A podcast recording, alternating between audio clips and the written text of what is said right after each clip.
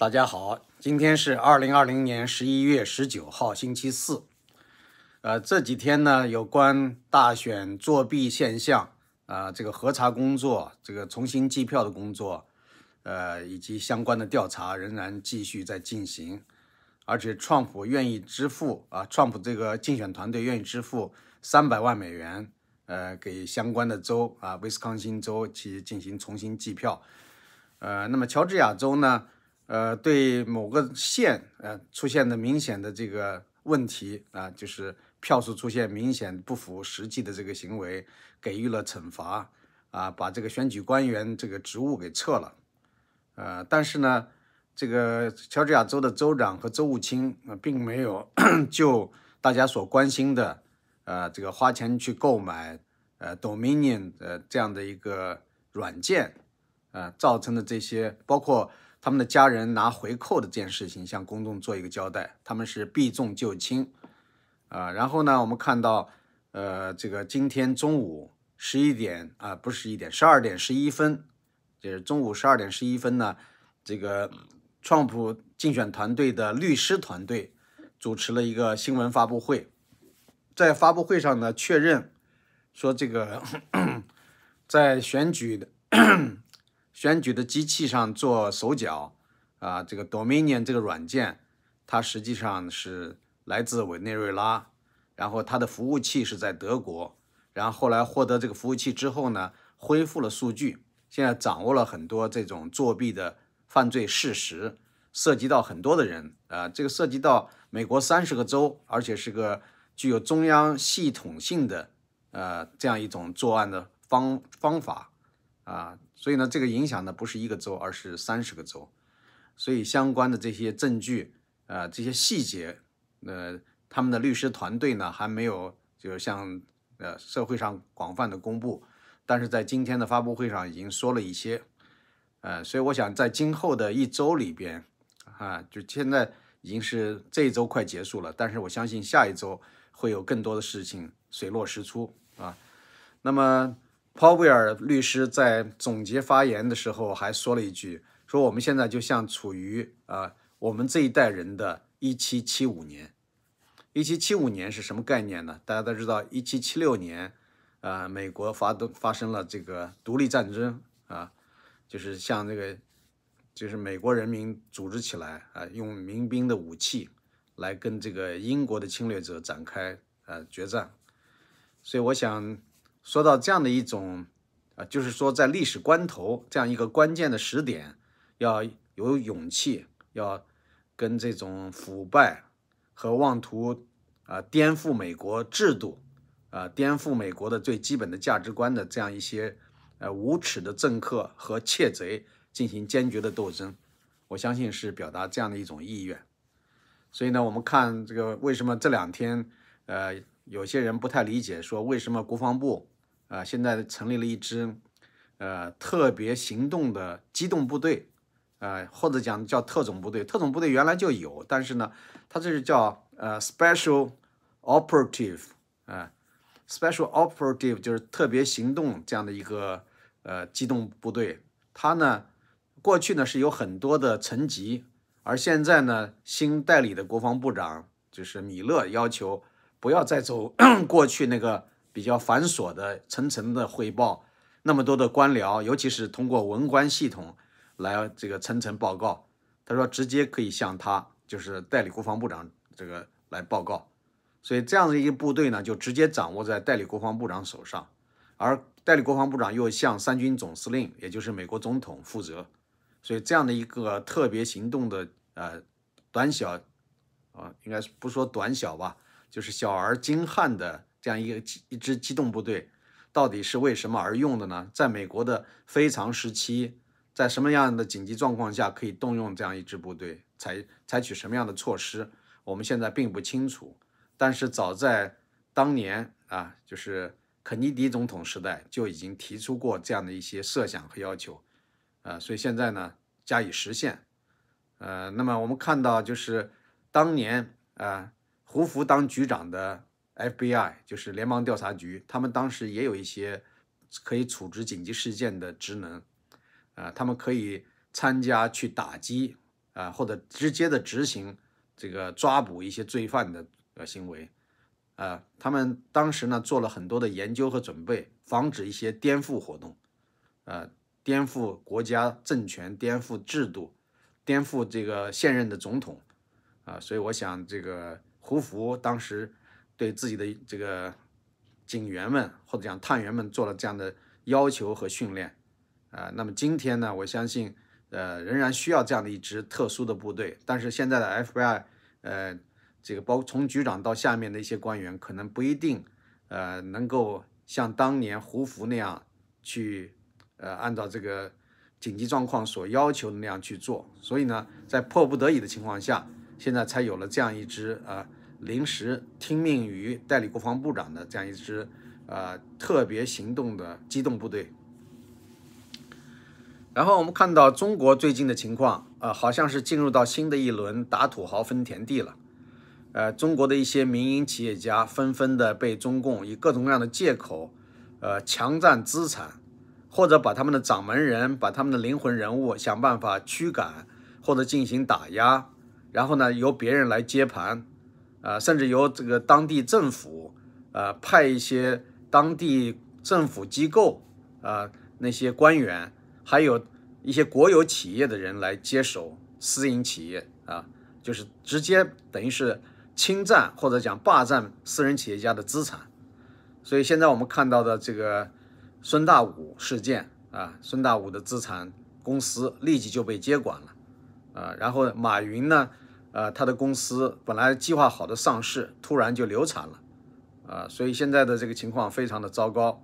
有的人说中共缺钱了啊，国库里边可能紧张了啊，那么现在就是说开始杀鸡取卵，要把民营企业这些母鸡都一个个杀了，啊，这个其实还是一种恐惧啊，对资本的恐惧，就生怕民营企业家手中有钱，如果他们有反骨啊，他们有一些不同的想法，他们就可以用这些钱来这个支持一些异议人士的活动啊，支持颜色革命。或者支持党内的不同派别的斗争，这都是有可能的，啊，呃，换句话说，就算是他不用钱来，呃，推动这样的一些变革或者讲政变或者裂变，呃，那么他们如果不服从，啊，他们的这个民营的资本有自己的渠道，有自己的影响力和市场，那么对中共这样一个统治集团来讲，呃，也是失去控制的一种表现，所以他们也不愿意见到这一点。尤其是当马云的阿里巴巴集团在金融方面的能力与中国国家金融系统不相上下，啊，马云的这个操纵、操纵的或者叫 影响的这种呃金融支付系统，呃，比如说支付宝，呃，在十一月十一号过去的这个十一月十一号，那就是光棍节那一天所创造的营业额，呃，可以说是中国。呃，几十家、上百家国有企业合在一起都难以企及的，所以这一点呢，而且也是通过这个他们自己的支付系统来完成的，这点使得中共官方是忧心忡忡，他们生怕啊这种控制权外露，啊，那么现在也有人说，他们为了这个捞取呃这个私人财产来填补国库，已经不择手段了。前一段时间大家都知道。对中央党校退休教授蔡霞进行的一个打击，除了开除他党籍以外，呃，还是另外就是呃停止发放他的退休工资，呃，这一点对蔡霞应该说有相当大的影响，因为开除党籍，呃，从某种意义上来讲，现在对他来说不是一件太大的坏事，反而是个好事，因为他蔡霞选择在美国定居，而现在呢，美国国会已经提出了相关的一些要求，啊，对这个共产党员。呃，要进行一些核查，呃，所以呢，在这种情况下，如果早一点能够公开退党，啊，对于这个，对于他们来说的话，可能还是一种具有保护色彩的举措，是个好事情，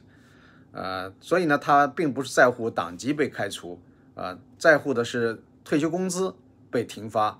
所以这样的话呢，在海外生存，虽然说可能还有一些其他的储蓄，但是退休工资被停发，这还是一个很大的问题。那现在呢？中央党校原来的这个《学习时报》的副编审，呃，编辑邓毅文，啊，也是两年前来到美国的，呃，他就是一直这个写文章，可能有一些文章虽然在反共人士看来，那文章写的不温不火的，甚至是小骂大帮忙啊，还有人骂他是这个中共大外宣，呃，好像在曲里拐弯的、绕着弯的在替中共辩解辩护，但是呢，好像中共并不买这个，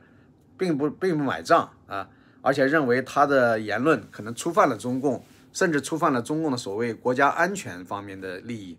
啊，因此呢，就是在两个月前就已经下令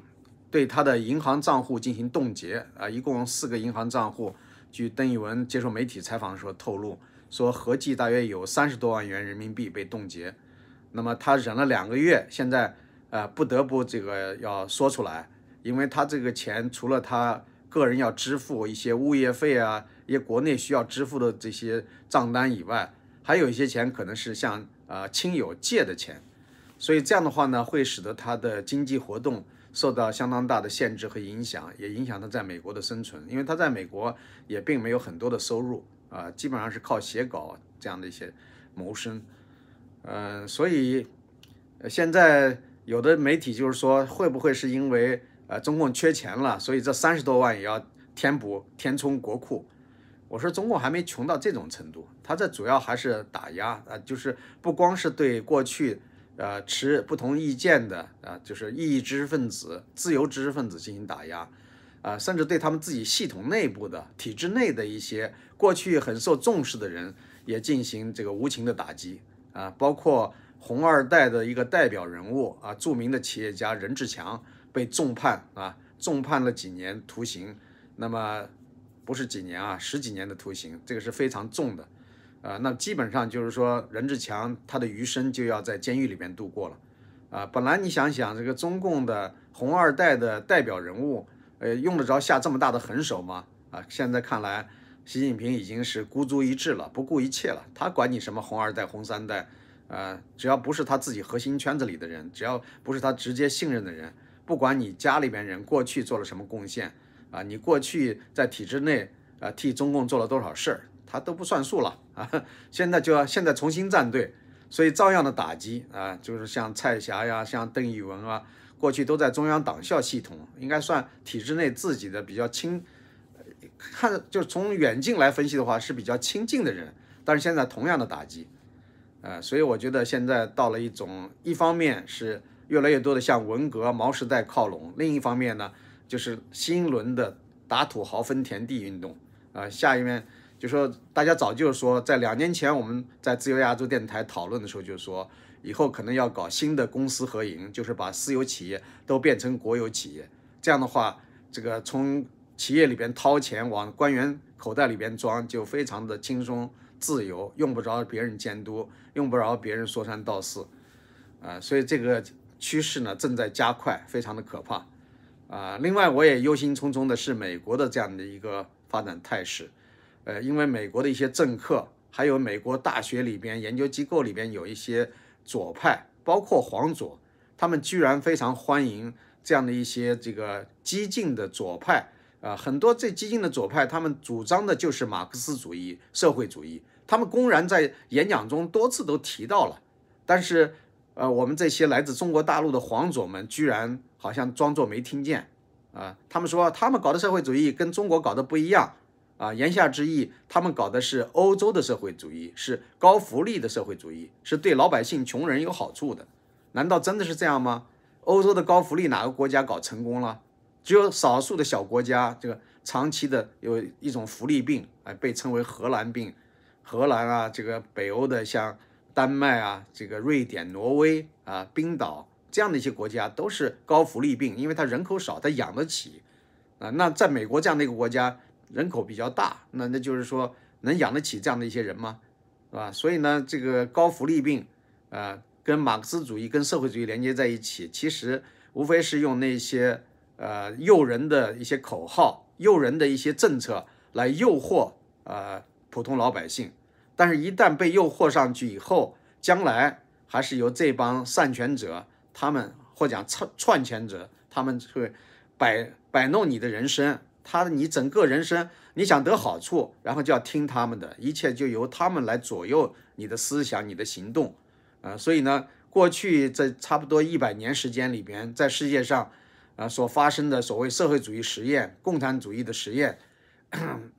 直到现在硕果仅存的还有谁呢？有人说是中国，中国是真的是社会主义吗？啊，中国是盗用社会主义的名义，实际上是掠夺式的一种强调式、强盗式的这种掠夺，对吧？